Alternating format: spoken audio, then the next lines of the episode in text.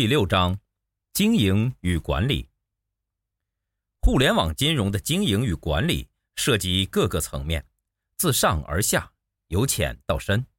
本章仅从部分角度进行介绍。公司布局互联网金融可以考虑三个平台，不同平台的作用不同。自动化存在已久，问题是我们能否胜任自动化带来的新工作，并凭借专业度、创造力提高价值。从邮局的案例中，我们会看到，在不可变的条件下，运用既有优势，就能通过科技去找到突破口和更多的商机。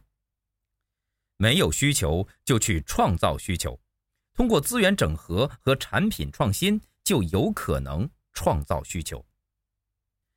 电销是人机结合的模式，我们从它的管理四件中探索由系统掌控的渠道价值链如何在科技的助力下走向未来。最后，本章通过战略布局简单介绍保险融资、保险社群、账户经济。在论证定位、商业模式、盈利模式的过程中，介绍如何找到科学合理的经营与管理方法。六点一，互联网金融的三个平台。如果你在思考如何布局互联网金融，那么可以从三个平台入手，分别是面向外部市场的开放获客平台。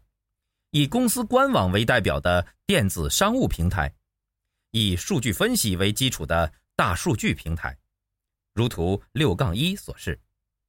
其中，金融保险业从业者相对陌生的可能是开放获客平台和大数据平台，比较熟悉的是电子商务平台。现在的电子商务平台，并非只是过去的官网。还包括近年来十分受欢迎的社交软件，例如微信、微博等。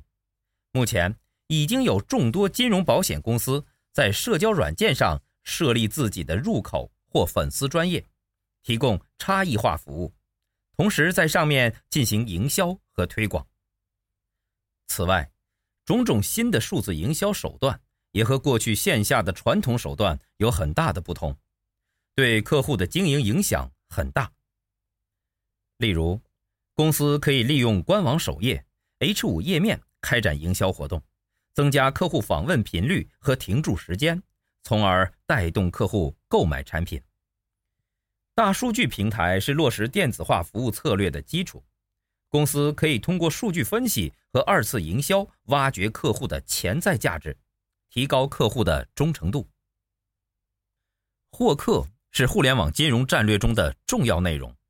除了线上获客，通过线下电销对客户进行二次营销，不仅可以提升客户的综合价值，而且有利于达成目标。